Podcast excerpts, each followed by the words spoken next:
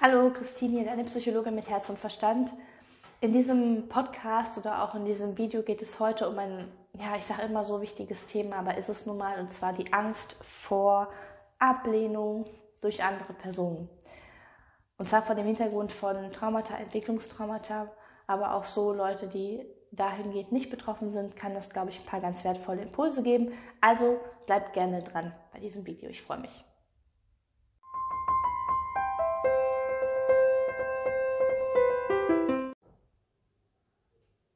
Ja, die Angst vor Ablehnung. Das Thema liegt mir ziemlich am Herzen. Also einmal kenne ich es selber natürlich zu gut. Ich sage mal so, wer nicht. Und auf der anderen Seite ist es so, so häufig der Kern von ganz vielen Themen, die meine Klienten haben, die mit mir arbeiten. Auch in diesem traumasensiblen Coaching-Bereich.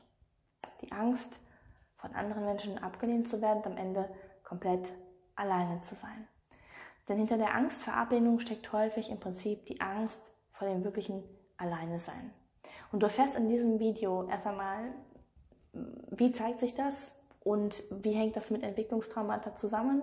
Und im zweiten Schritt natürlich ein paar Impulse, wie man damit etwas besser umgehen kann. Ganz wichtig, weißt du ja. Also erstens, wie zeigt sich das? Wie hängt das zusammen? Christine, erzähl mal so ein bisschen.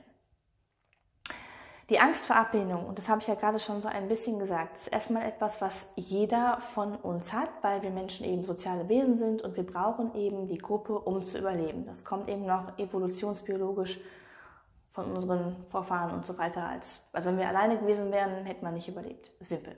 Ne? Und deshalb hat das jeder irgendwo auf eine gewisse Art und Weise, hat das jeder von uns in sich.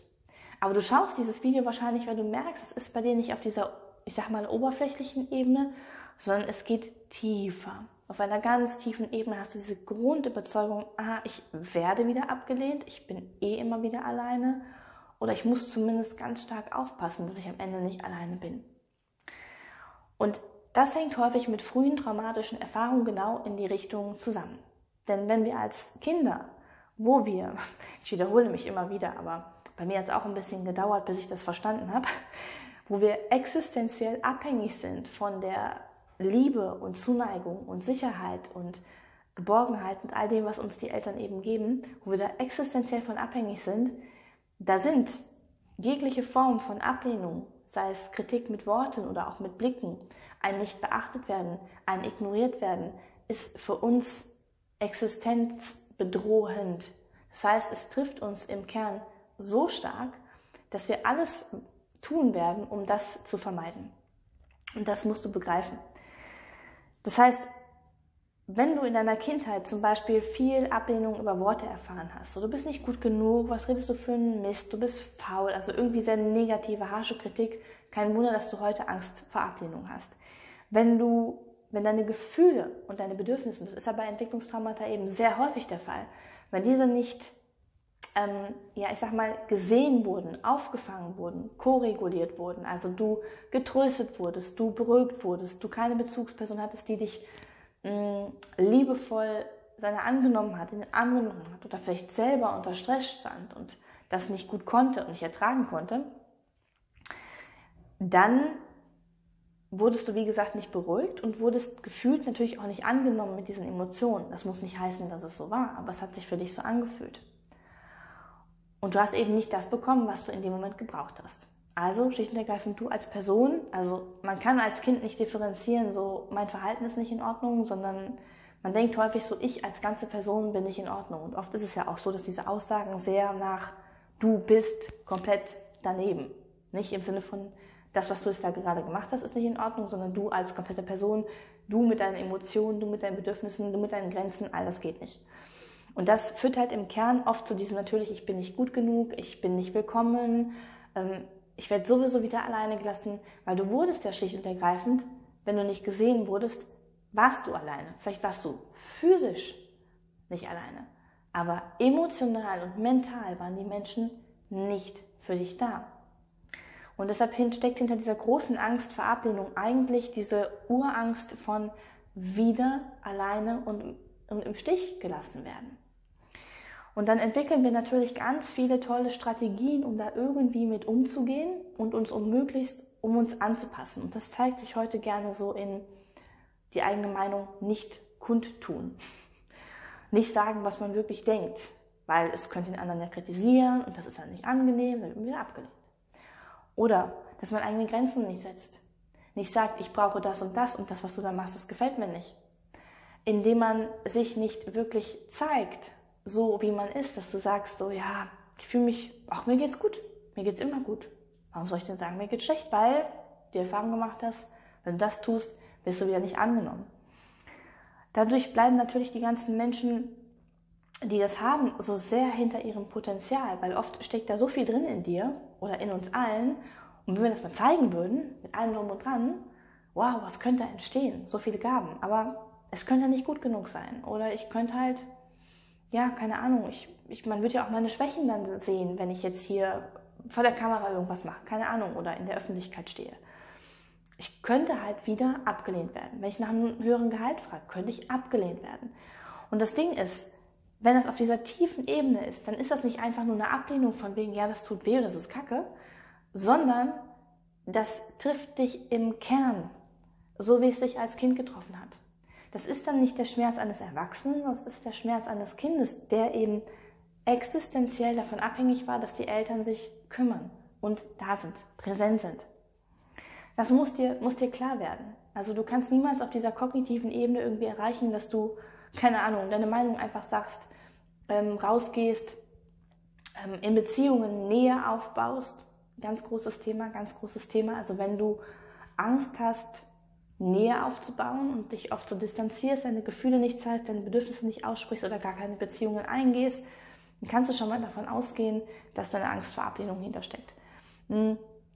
Wenn du all das nicht machst, wie gesagt, auf einer kognitiven Ebene wirst du da nichts erreichen, weil verstehen, du weißt ja selber, dass du vom Kopf her wahrscheinlich irgendwie, ja, dass du in Ordnung bist und dass Ablehnung eigentlich nichts Dramatisches ist, weil du bist ja erwachsen und du kannst dich um dich selber kümmern und so weiter und du ja unabhängig bist. Aber dieser kindliche Anteil hat halt noch so eine große Kraft, weil diese Emotionen von damals, die ich ja auch immer wieder, deshalb sind es ja noch Traumata, die nicht integriert worden sind, die sind ja nicht einfach weg, sondern die wurden damals abgespalten, die wurden damals mh, hm, runtergedrückt und die sind nicht aufgefangen worden. Das heißt, diese ganze Energie ist halt noch in dir drin. Ne? Die emotionale Energie ist noch in dir drin. Und das macht diese Angst vor Ablehnung so, so stark und betrifft halt unglaublich viele Menschen in verschiedensten Bereichen. Ich habe jetzt gerade eine Klientin, das fand ich so klasse, beziehungsweise erkläre ich jetzt im zweiten Punkt. Also zweitens, wie geht man eigentlich damit um? Und zwar erkläre ich das mal anhand der Klientin. Ähm, bei ihr ist es so, dass sie eben ein sehr starkes, daraus eine Strategie entwickelt hat, eben sich anzupassen und sehr, sehr gute, fantastische Leistung zu bringen. Top-Noten, dann auf der Arbeit immer mindestens 110 Prozent, also 100 ist überhaupt nicht genug, viele Überstunden, macht alle möglichen Aufgaben, weil sie gelernt hat, wenn sie die Leistung bringt, dann wird sie halt nicht abgelehnt, sondern bekommt im Gegenteil noch ganz viel Zuwendung und Bestätigung und Anerkennung. Und wenn sie es nicht tut, dann kommt halt die Ablehnung. Ja, wie, was, nur eine 3? Also, ne? So, und das macht halt aus kindlicher Perspektive ist das super schmerzhaft und das brennt sich ein. Und heute ist es halt immer noch so. Und sie sagt, oder als sie zu mir kam, hat sie gesagt, so Christine, ich verstehe das ja kognitiv, aber ich kriege das nicht gelöst. So, ich sehe es ja selber. Und wie kannst du es lösen? Indem du das wirklich auf der emotionalen Ebene verstehst, welche innere Not dahinter steckt, welches innere Kind dahinter steckt, wie alt dieses innere Kind ist, die Situationen hervorholst und diese emotional verarbeitest, indem du die Emotionen zulässt, die Trauer, den Schmerz darüber, dass du abgelehnt wurdest, mm, die Wut auch, dass man so mit dir umgegangen ist. All das darf raus, weil diese Energie ist halt noch in dir gespeichert und deshalb sind halt Situationen heute noch so relevant. Das ist der eine Teil, wie man damit umgeht. Auf der anderen Seite ist es dieses im Alltag. Weil sie hat halt zum Beispiel äh, diese Angewohnheit im Meeting, ich brauche oder ist da noch irgendjemand, der die Aufgabe übernehmen kann? Wer meldet sich sofort? Natürlich, weil dann bekommt sie halt die Bestätigung, dann ist sie auf jeden Fall gut genug dann ist es auch genug, was sie tut und könnte auch, also es passiert nicht, dass sie abgelehnt wird, weil sie macht ja was. Und sie weiß, bringt nichts, weil ich bin eh schon bis oben hin voll und ich müsste eigentlich Pausen machen und weniger arbeiten, aber es klappt halt nicht. Und dadurch, dass wir beide gemeinsam, und deshalb möchte es dir nur ans Herz legen, wenn du da Entwicklungstraumata oder traumatische Erlebnisse hast und du merkst, hier ist das Video zum Thema Entwicklungstraumata, bin ich traumatisiert, und du merkst, du bist betroffen, hol dir bitte Unterstützung. Das sage ich nicht einfach nur so, sondern doktor da nicht alleine rum, lies irgendwelche Bücher, mach Seminare, sondern hol dir eine ganz traumasensible Person, Therapeut, Coach, der gut ausgebildet ist an deine Seite und mach das mit ihm zusammen, der lernt dich dann auch zu regulieren, der für dich da ist, sodass du auch korrigierende Erfahrungen machen kannst und eben lernst, dich wieder runterzubringen und zu koregulieren. Das war bei ihr ganz, ganz wichtig. Und dann kann sie jetzt auch in diesen Situationen immer mal mehr auch sagen, okay, ich melde mich jetzt nicht, ich unterdrücke diesen sehr starken Impuls, diese sehr starke Angst, die dann passiert und mache das nicht. Und so gewinnt sie natürlich Schritt für Schritt mehr Achtung für sich selber, weiß, dass sie sich halten kann, lernt ihre Emotionen zu regulieren, lernt, dass sie in Ordnung ist, auch wenn sie das nicht macht und natürlich ist nicht mehr so überfordert, weil ultra viel Arbeit. Ja?